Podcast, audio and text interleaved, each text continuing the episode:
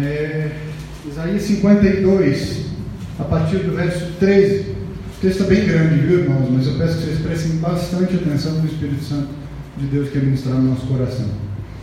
Diz assim: Vejam, meu servo terá êxito, será muito exaltado. Muitos, porém, ficaram espantados quando o viram. Seu rosto estava tão desfigurado que mal parecia humano. Por seu aspecto, quase não era possível reconhecê-lo como homem. Ele causará sombra em muitas nações. Reis ficarão mudos diante dele, pois verão aquilo que ninguém lhes havia falado, entenderão aquilo que nunca tinham ouvido. Quem creu em nossa mensagem e a quem o Senhor revelou o seu braço forte, meu servo cresceu em sua presença, como um termo broto verde, como raiz em terra seca. Não havia nada de belo nem majestoso em sua aparência, nada que nos atraísse. Foi desprezado e rejeitado, homem de dores, que conhece o sofrimento mais profundo. Demos as costas para ele e desviamos o olhar. Ele foi desprezado e não nos importamos. Apesar disso, foram as nossas enfermidades que ele tomou sobre si, e foram as nossas doenças que pesaram sobre ele. Pensamos que seu sofrimento era castigo de Deus, castigo por sua culpa, mas ele foi ferido por causa de nossa rebeldia, esmagado por causa de nossos pecados. Sofreu o castigo para que fôssemos restaurados e recebeu açoites para que fôssemos curados. Todos nós nos desviamos como ovelhas, deixamos os caminhos de Deus para seguir os nossos caminhos. No entanto, o Senhor fez cair sobre ele os pecados de todos nós. Ele foi oprimido e humilhado, mas não disse uma só palavra. Foi levado como cordeiro para o matador, como ovelha muda diante dos tosqueadores, não abriu a boca. Condenado injustamente, foi levado embora Ninguém se importou de ele morrer sem deixar descendentes, de sua vida ser cortado no meio do caminho. Mas ele foi ferido mortalmente por causa da rebeldia do meu povo. Não havia cometido nenhuma injustiça e jamais havia enganado ninguém. Ainda assim, foi sepultado como criminoso e colocado no túmulo de um homem. Fazia parte do plano do Senhor esmagá-lo e causar-lhe dor. Quando, porém, sua vida for entregue como oferta pelo pecado, ele terá muitos descendentes, terá vida longa, e o plano do Senhor prosperará em suas mãos. Quando ele vir tudo que resultar de sua angústia, ficará satisfeito. E por causa de tudo que meu servo passou, ele fará que muitos sejam considerados justos, pois levará sobre si os pecados deles. Eu lhes dei as honras de um soldado vitorioso, pois ele se expôs à morte. Foi contado entre os rebeldes. Levou sobre si a culpa de muitos e intercedeu pelos pecadores. Vamos orar. Paizão, pelo amor do sangue do Jesus, Pai. O sangue do Pai, o sangue do Filho, Pai, que o Senhor entregou para nós, eu te peço. Pai, por favor, venha me tomar agora. Não permita que nada que eu diga aqui não seja no mínimo condizente com o texto que o Senhor fez, Pai, que o Senhor pronunciou através de Isaías.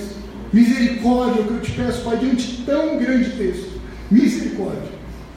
Que o Senhor se manifeste aqui com clareza, Pai, impeça Satanás de tirar o entendimento daquilo que o Senhor tem para nós nesse momento, Pai, da grandiosidade que o Senhor tem para nós atualmente. Em nome de Jesus é que nós oramos. Amém. Pode se sentar.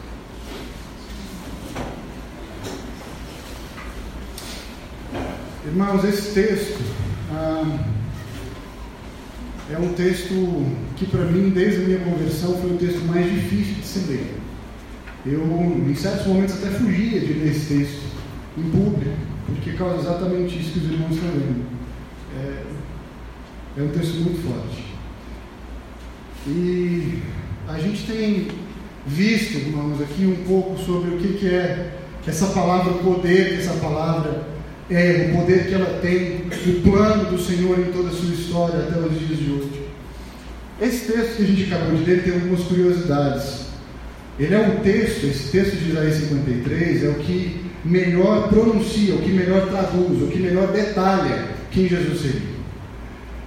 Nas sinagogas judaicas, para os irmãos terem uma ideia, esse texto não é lido. É um texto proibido de ser lido. Porque fala de detalhes, de detalhes que muitas vezes iam pro, contra o próprio entendimento de que para ele seria um rei. Esse texto fala de um servo sofredor. A grande maioria deles não gosta de ler esse texto, mas esse texto, e alguns até dizem que esse texto não é verídico. Alguns dizem que esse texto ele não foi encontrado da forma como foi, mas o pergaminho de Isaías ele foi encontrado 125 anos antes da vinda de Cristo, numa caverna chamada Quirum. As traduções tentaram já contradizer bastante Isaías 53, nenhuma delas conseguiu é perfeito. Todas as traduções em relação a Isaías 53, do grego para o hebraico, são perfeitas. As palavras condizem 100% com o que o profeta quis pronunciar naquele momento.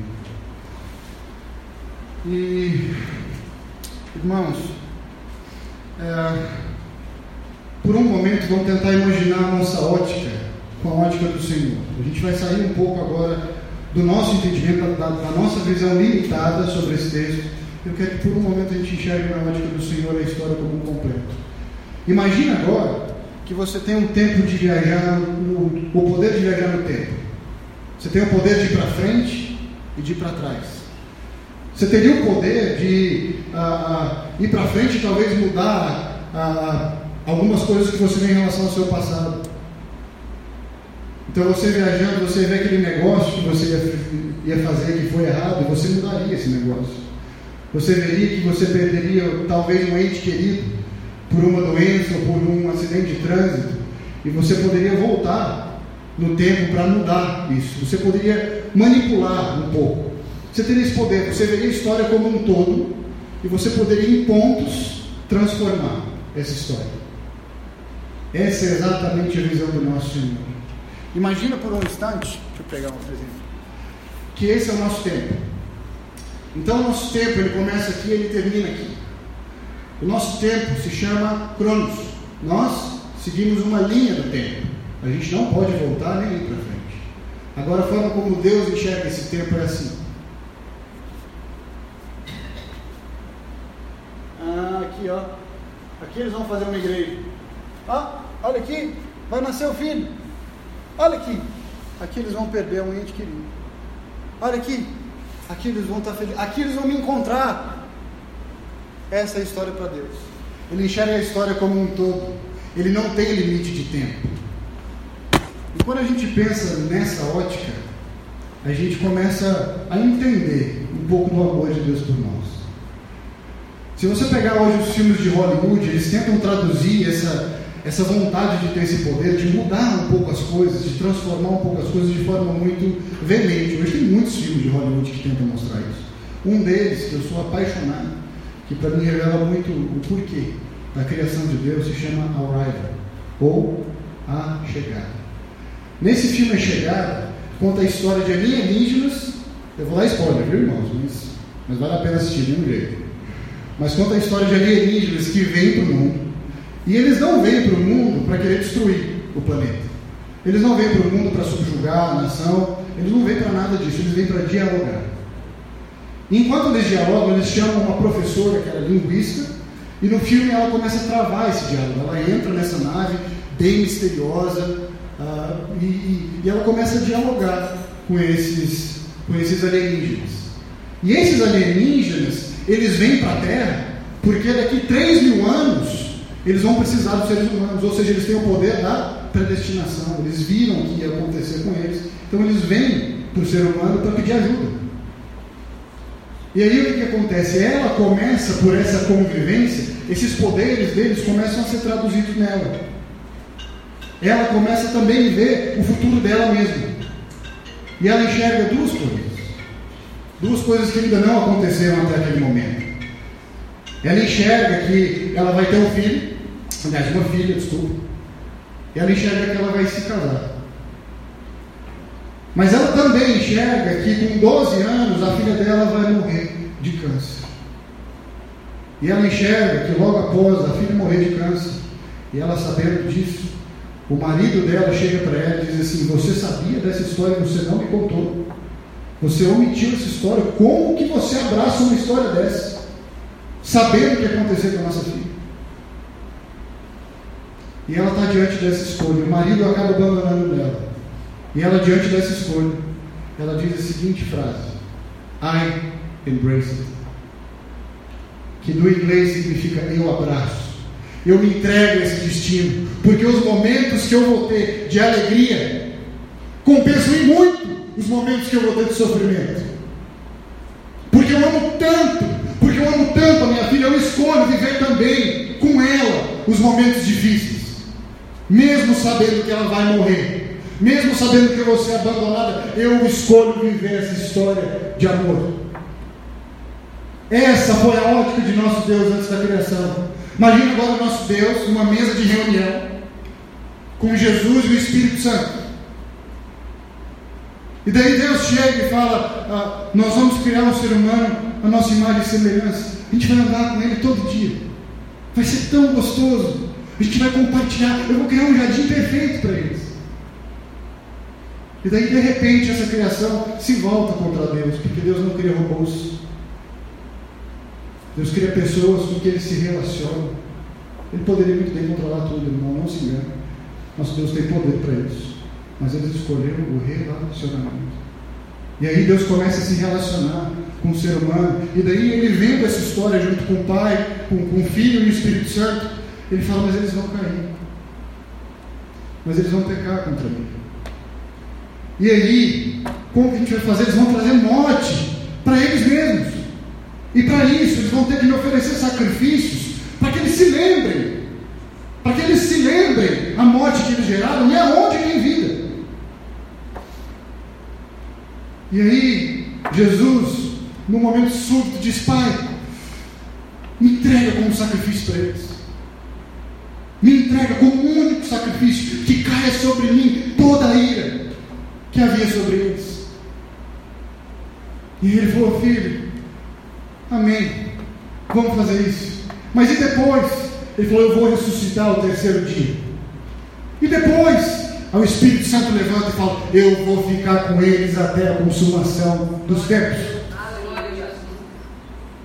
Foi diante dessa mesa, meus irmãos, que eles decidiram nos criar, que eles nos fizeram para essa profunda comunhão.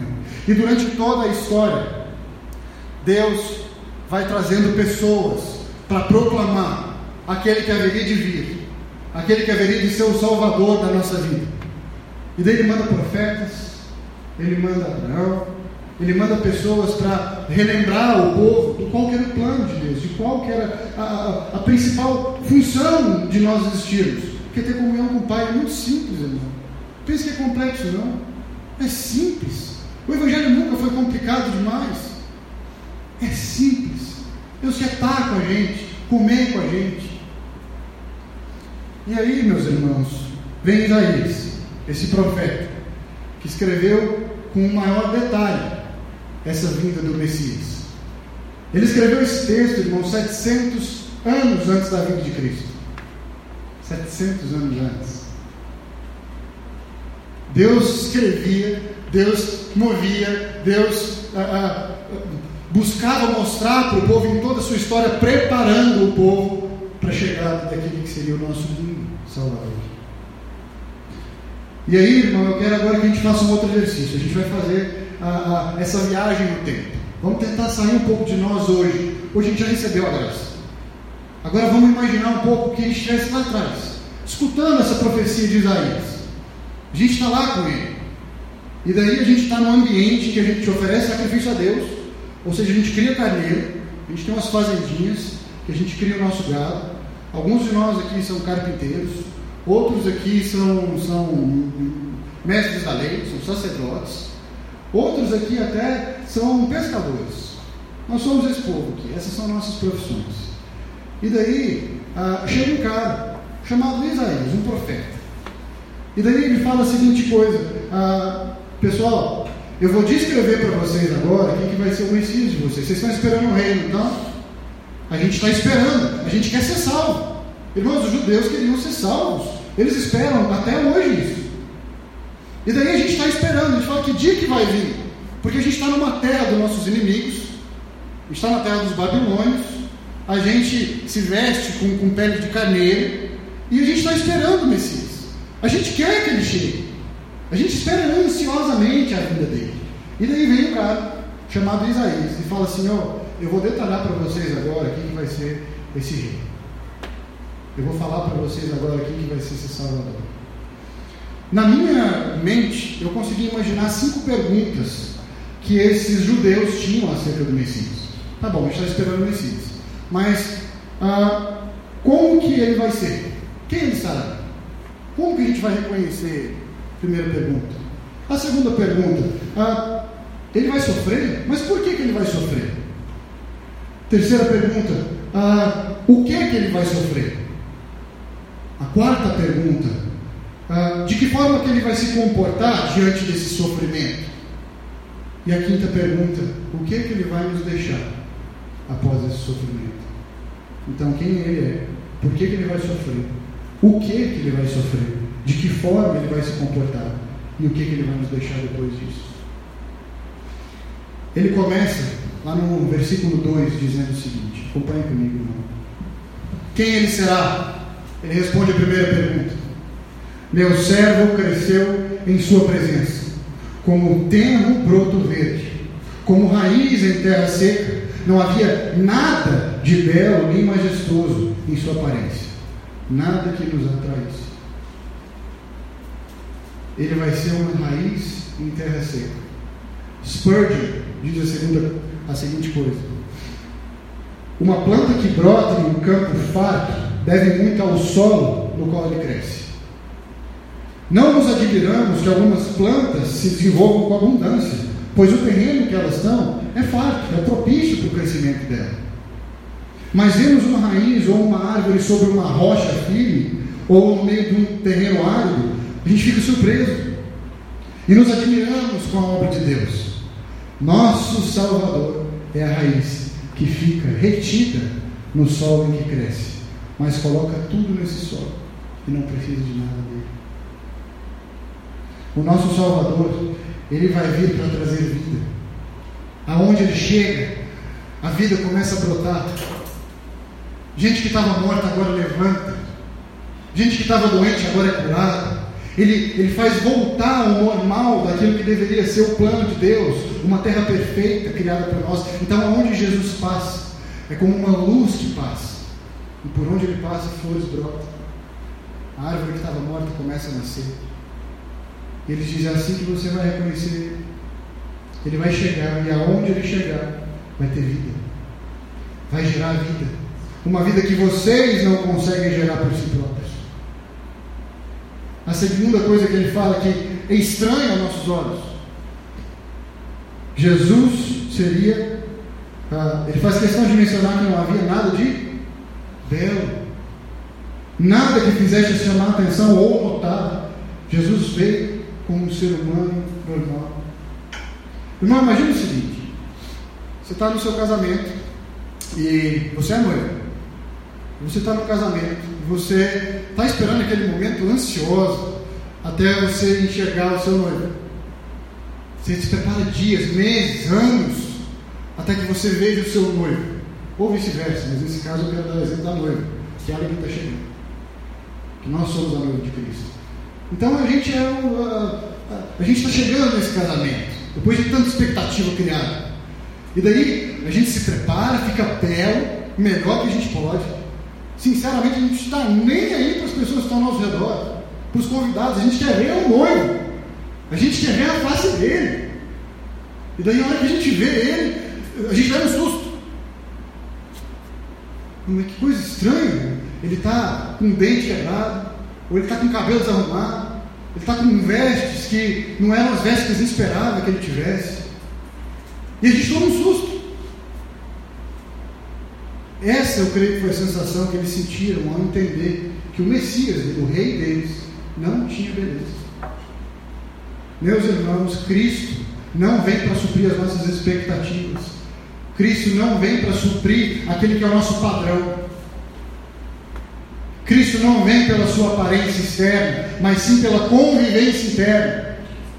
É por isso que é impossível você julgar ou você dizer que você tem alguma experiência de igreja se você ainda não se adentrou nela. A experiência é o que Cristo quer vir trazer para nós, a experiência do amor, da salvação, da comunhão. Meus irmãos, a parte menos importante de qualquer culto é onde a gente vai se reunir. A parte mais importante é quem a gente glorifica. E aí, irmãos, essa é a primeira pergunta. Então, nosso Messias ele vai ser um homem feio de, de aparência, e ele, por onde esse, esse homem passar, vida vai brotar dele. A segunda pergunta que ele responde é muito peculiar. Porque eles já sabiam que eles precisavam ter uma expiação pelos, pelos pecados, e que o Messias vinha para trazer paz para Israel. E daí a segunda pergunta é: tá bom, ah, você está falando que esse Messias vai vir e ele vai sofrer, esse homem. Agora, ah, o que, que ele vai sofrer? Que sofrimento que é esse? Que tipo de sofrimento que é esse? Nossa, quer mudar de cadeira? Dá pra cá. Meu Deus. Amém. Amém. Deus conserta todas as coisas, viu, Júlio? E daí, Deus diz o seguinte, no versículo 6, acompanha, acompanha comigo, por favor. Ele responde: por que, que esse servo, por que, que esse Messias vai sofrer?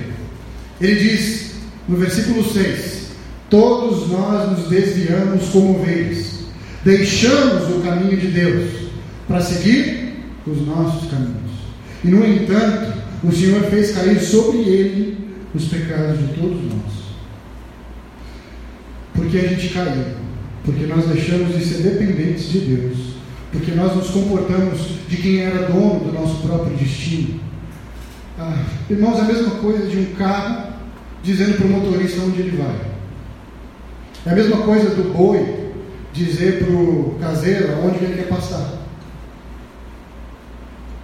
Nós escolhemos os nossos próprios caminhos. A gente seguiu de forma deliberada. Eu quero o meu caminho.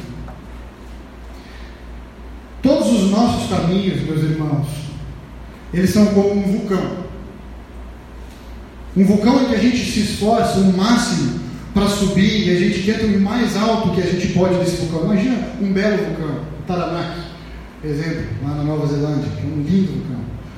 A nossa vida, com a nossa caminhada, é essa. A gente se esforça o máximo que a gente pode para chegar no topo do vulcão, para ter a vista mais bela possível, para contemplar tudo que eu queria ver, todos os meus sonhos. E daí, quando a gente chega no topo do vulcão, a gente cai num poço de lava num poço de destruição, num vazio, numa falta de propósito, de entendimento.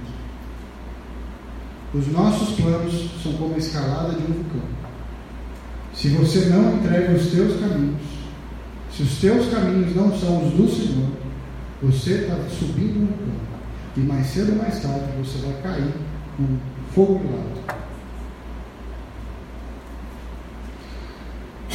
Meus irmãos, se Deus não é o dono do nosso caminho, nós somos. Só para os irmãos terem uma ideia do que está acontecendo, o que, que acontece quando a gente escolhe seguir os próprios caminhos. Só os Estados Unidos hoje, que já foi o país mais evangélico do mundo, um dos que mais enviou missionários, que nós somos até produtos disso hoje. Só hoje nos Estados Unidos, ah, nos últimos cinco anos, aumentaram 500% do consumo de antidepressivos nos últimos anos. O Brasil não está diferente. Nos nossos últimos anos aumentou cerca de 74% o consumo de antidepressivo. A gente está escalando o meu irmão. E esse texto diz que Cristo sofreu tudo que ele sofreu por isso. Porque nós decidimos tomar conta, controle da nossa vida.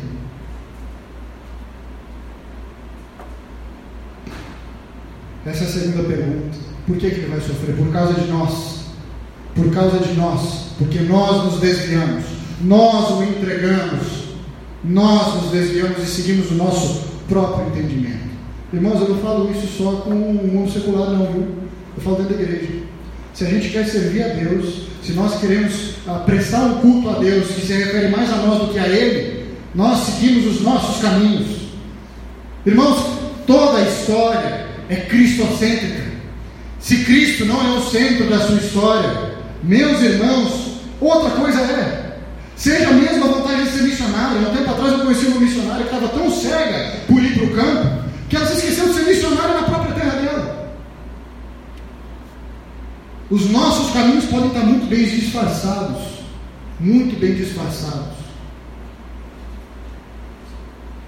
Mas a gente está seguindo esse caminho, meus irmãos, esse caminho do vulcão. Agora, meus irmãos, a gente, a gente sabe quem ele é, a gente sabe que ele vai ser um, um servo e que ele vai ser feio de aparência. E a gente também sabe que ele vai ser entregue por causa dos nossos pecados, porque a gente se desviou de Deus lá atrás. E porque a gente decidiu seguir os nossos caminhos. Agora, qual que é o sofrimento?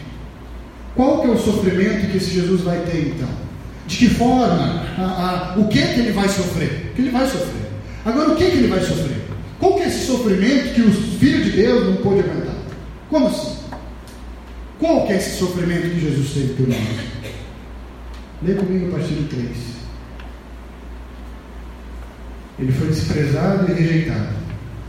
Homem de dores que conhece o sofrimento mais profundo. Demos as costas para ele, nos desviamos o olhar. Ele foi desprezado e não nos importamos. Apesar disso, foram as nossas enfermidades que ele tomou sobre si. Foram as nossas doenças que pesaram sobre ele. Pensamos que seu sofrimento era castigo de Deus, castigo por sua culpa. Mas ele foi ferido por causa da nossa rebeldia, esmagado por causa de nossos pecados. Sofreu o castigo para que fôssemos restaurados e recebeu os açoites para que fôssemos curados. Meus irmãos, a gente pensa muitas vezes que Jesus foi para o Getsemane suar gotas de sangue por causa do açoite, ou por causa da cruz, ou por causa do sofrimento físico que ele teria. Sinceramente, meus irmãos, o Filho de Deus tem medo disso. Tem medo de um açoite. Alguns dos discípulos de Jesus sofreram uma morte pior do que ele. Paulo, por exemplo, foi pendurado de cabeça para baixo, queimado. Ah, desculpa, foi decapitado. Pedro foi, Pedro foi virado de cabeça para baixo numa cruz e queimado. Meus irmãos, não foi esse o medo de Jesus. Não foi essa a angústia de Jesus. Lá no Getsemane, em Marcos, no capítulo 14, ele diz: Então foram ao lugar chamado Getsemane. E Jesus disse aos seus discípulos: Sentem-se enquanto eu vou lhe orar. E levou consigo Pedro, Tiago e João. E começou a sentir pavor e angústia. Esse pavor e angústia, irmão, angústia no grego, significa uh, grande horror. Estar diante de um grande horror. Pavor. O Tim Keller dá, dá o seguinte exemplo sobre esse sentimento de horror. Imagina que você está andando numa rua, normal, num domingo, fazendo uma caminhada. E que você caminhando, você vira a esquina. Quando você vira a esquina, você vê um ente seu querido sofrendo um acidente terrível, despedaçado. Foi essa mesma sensação que Jesus sentiu diante do que ele estava por passar, diante do sofrimento que haveria de vir. O texto diz que foi um sofrimento profundo. O que foi esse sofrimento? Esse sentimento de Jesus perante esse cálice que haveria de beber. O cálice que foi descrito em várias passagens, como Ezequiel 23, como Isaías 52, ele representa a ira de Deus. Pela maldade do ser humano. E que seria totalmente saciado em Jesus. Meus irmãos, imagine um pouco as suas obras antes de você conhecer o Senhor. Imagina todos os pecados que você já cometeu. Imagina todas as mentiras que você contou, as pessoas que você não perdoou. Imagina por um instante tudo isso. Castigado em Jesus. O cálice de Cristo Jesus não era um mero sofrimento carnal, meus irmãos. Ele era Deus na terra. O que, que ele não poderia sofrer? Fisicamente por nós. Agora, Jesus, irmão, ele está falando de Deus na terra. A gente não está falando de um ser humano qualquer. Era o Deus na terra. Ele estava com o Senhor lá no princípio e ele se voluntariou para vir. Foi ele quem disse: Eu vou por eles. Glórias ao Senhor. Esse Jesus estava com pavor de ser separado da presença de Deus. Pavor. Esse era o maior sofrimento de Cristo Jesus, meus irmãos, que o texto diz. Que ele carregou por todos nós. Agora, o curioso. Perante a tudo isso que Jesus ia passar, perante a ser separado do Pai, daquele que ele tinha maior comunhão, daquele que ele era um só. Ele disse várias vezes: Eu sou um com o Pai. Quem me vê, vê o Pai. Irmãos, imagine uma separação dessa. Eu fiquei tentando imaginar. Ah, ah, eu ainda, eu estava orando a Deus, falando, Deus me revela um pouco mais desse texto. E eu sinceramente acho que enquanto eu não tiver um filho, eu não vou pregar esse texto na sua plenitude. Eu não vou entender o que é isso. Eu busco entender pela misericórdia de Deus, eu permito que o Espírito Santo tente falar através de mim o que ele quer dizer. Mas eu não consigo de forma alguma expressar isso, meus irmãos. Não consigo. Há uns dias atrás eu fui um velório, em que uma mãe perdeu um filho de 11 anos de idade. Foi missionária comigo, viajamos juntos, mulheres de Deus. E o menino dela de 11 anos morreu. O menino pregava na escola dele. Meus irmãos, eu não consigo imaginar. Não consigo. Não consigo. Se você tiver filho, é, é, é uma ótima hora de você tentar imaginar o que é esse amor de Deus para você. Ali naquele velório eu falei, Deus, talvez esse seja o momento mais propício para falar sobre o teu filho. Talvez esse seja a melhor encarnação do que, que o Senhor quis dizer. Do sofrimento que o Senhor passou. Agora, curioso, o que me deixou nesse texto, assim, eu ficava, mas como? Como que pode? Que é a quarta pergunta. De que forma que ele se comportou perante a isso? Perante ser afastado de Deus por causa de nós. E além disso, ser humilhado por nós mesmos. Irmãos, se a gente estivesse lá, muito provavelmente nós cuspiríamos em Jesus, não se engane. Não se engane. Diz o versículo 7, acompanhe comigo. Ele foi oprimido e humilhado, mas não disse uma só palavra. Ele foi levado como cordeiro para o matador, como ovelha muda diante dos tosqueadores. Ele não abriu a boca.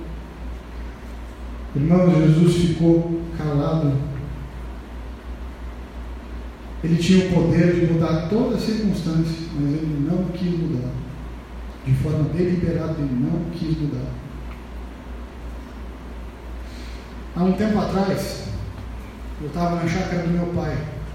Ele tem uma chácara no sul do Brasil. E ele criou ovelha lá. E eu amo estar com as ovelhas. É, é uma das melhores sensações do mundo. Eu acordo todo dia quando eu estou lá, às 5 da manhã para eu poder dar ração para elas e, e, ter um tempo ali com elas, porque eu fico imaginando exatamente esse, essa visão da igreja, do pai que cuida dos filhos. E eu sempre fiquei lá com elas, irmãos, convivendo com elas, e há um ano atrás eu estava lá, estava com elas há mais de 30 dias, cuidando delas todos os dias. E, e era engraçado que quando a gente chegava no carro, né, a gente saía, quando a gente chegava, eles vinham correndo na nossa direção. Por causa de nada. Por causa de nada. Elas só vinham na nossa direção.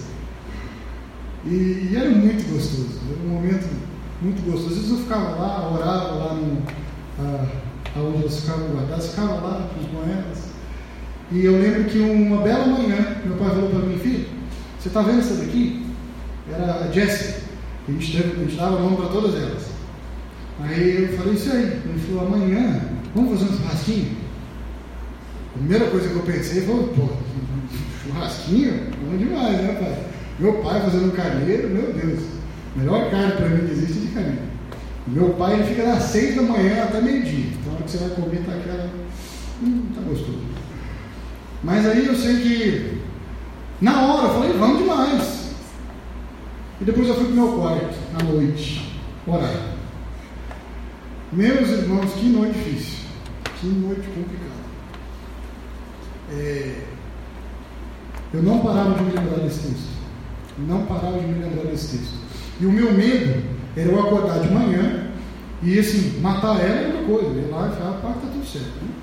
A outra coisa é trilhar o caminho com ela. Eu não queria trilhar o caminho com ela até a trave, em que a gente ia levantar ela, suspender ela, para que a gente matasse ela. Não queria. E foi exatamente o que meu pai pediu para mim. Filho, vá lá, puxa ela e traz ela para cá. Meus irmãos, eu fiquei uns.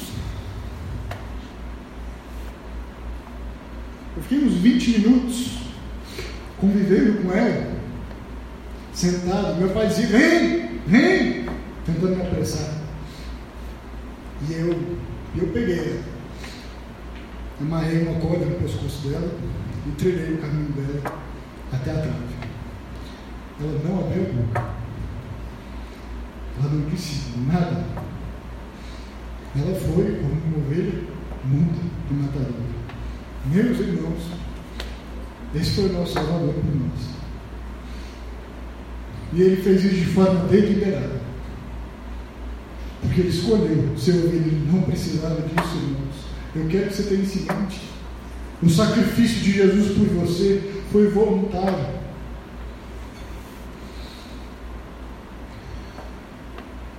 Foi dessa forma que ele passou esse sofrimento. Mudo. Diante de Pilatos foi exatamente a mesma coisa. Por ele tinha todas as oportunidades do mundo de se defender. Ele resolveu dizer o seguinte: Pilatos chegou para ele e falou: Você é o rei dos judeus? O que, que ele disse? Obrigado, irmão. Irmão, eu estou fazendo força para não chorar. Estou mesmo. E aí, ah, Jesus diante de Pilatos disse: é, Ele falou, Você é o rei dos judeus? O que, Jesus responde? Tu dizes. Mudo, cuspido, batido, abandonado por Deus por causa de nós. Irmãos, nada disso foi vão. Nada disso foi vão. Deus sabia muito bem o que ia produzir depois. Ele viajou na história, lembra disso.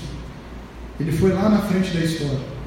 E ele falou que está lá escrito em Isaías 52: Meu filho será exaltado. Reis vão ficar mudos diante dele. Ninguém vai ter palavras para descrever tamanha glória. Ninguém.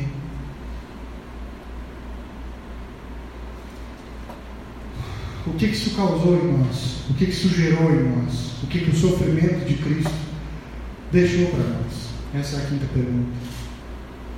O que isso gerou em nós? O que isso nos deixou?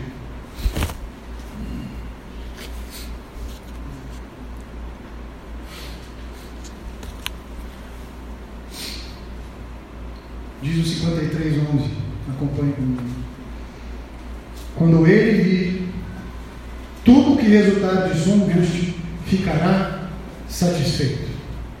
E por causa de tudo que meu servo justo passou, ele fará que muitos sejam considerados justos, pois levará sobre si os pecados deles. Eu lhe darei as honras de um soldado vitorioso, pois ele se expôs à morte. Foi contado entre os rebeldes, levou sobre si a culpa de muitos e intercedeu pelos pecadores.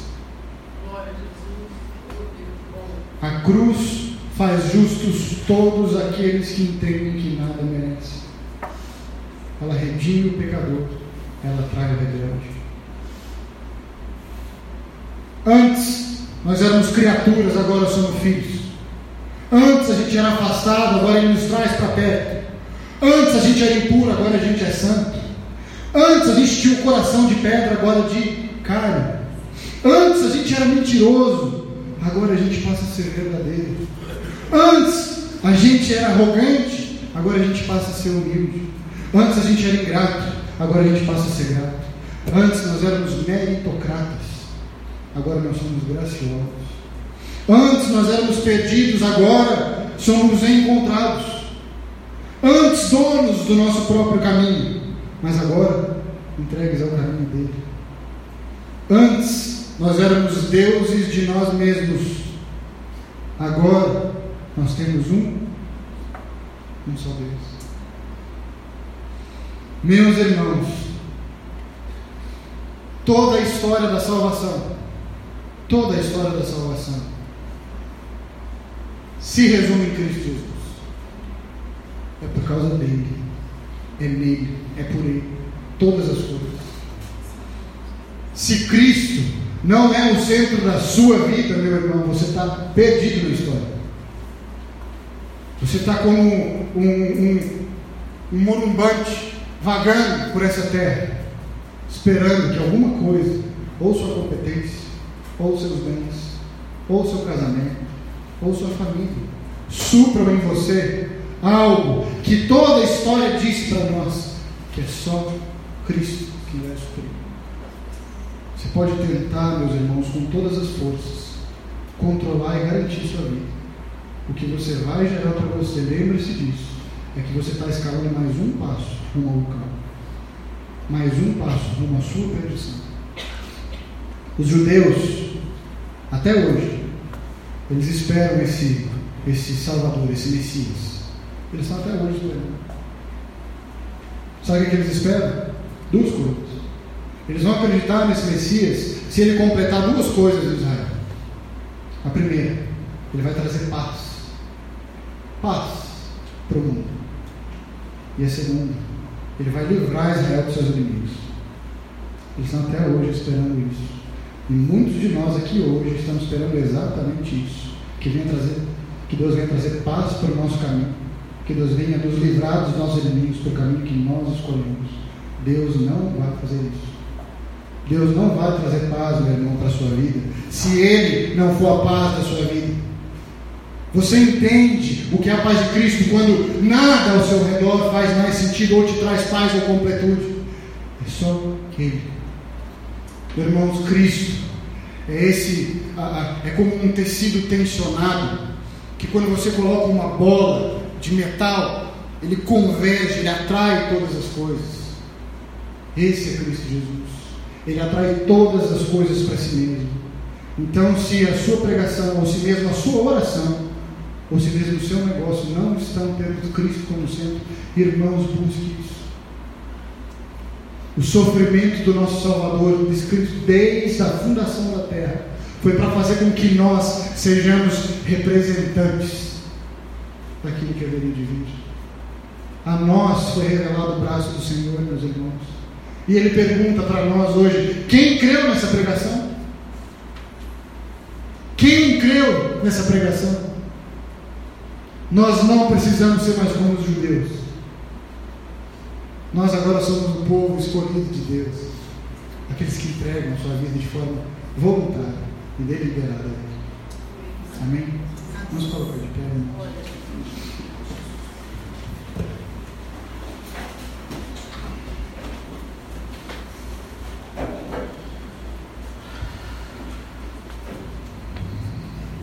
Deus Pai.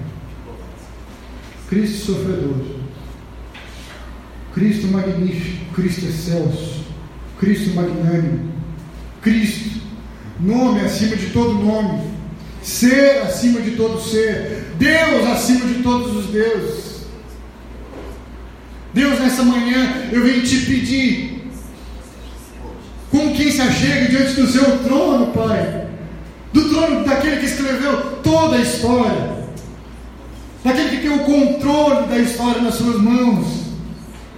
Eu venho te pedir, inunda, inunda o nosso coração. Pai, nós não precisamos mais esperar por um Messias por 700 anos. O Senhor veio, o Senhor já veio. Pai, eu fico imaginando aquele povo, a expectativa que eles tiveram a expectativa que eles estavam da sua chegada. E quando o Senhor chegou, ninguém percebeu. Pai, que nós não sejamos esses em que o Senhor age na nossa vida a todo tempo e a gente não percebe. Em que o Senhor nos chama a todo tempo para caminhar com o Senhor e a gente não percebe. Deus, o Senhor quer nos chamar para mais profundo. O Senhor não quer chamar para ser uma parte da vida, para fazer belinhas coisas. Não é para isso. É para o Senhor ser o centro da nossa história. Toma a nossa vida, Pai. E se tem alguém, alguém, alguém aqui hoje que não entregou a sua história, o seu caminho, a um único dos caminhos, Pai, que no nome de Jesus eu venho te pedir que entregue, que entregue, Pai, que pare de reter a vida nas suas mãos, mas que entregue para um único que tem o real controle de todas as coisas, que é Cristo Jesus. Paizão, obrigado. Obrigado, Pai, porque desde a fundação da terra, o Senhor já sabia que ia se entregar por nós. O Senhor escolheu ficar com a gente. O que eu te peço aqui, essa igreja, Pai, não deixe que a gente trilhe os nossos próprios caminhos. Toma, Pai, nossas escolhas, nossas decisões. Nunca permita, Pai, que o homem seja maior do que o Senhor aqui dentro. Por favor, nos humilha se for necessário. Mas seja Deus, Pai, no nome de Jesus. Nós te agradecemos, Pai, porque aqui a gente tem liberdade de falar do Senhor e de reconhecer esse caminho. Nós te amamos, Jesus. Nós te amamos, Jesus. Em nome de Jesus.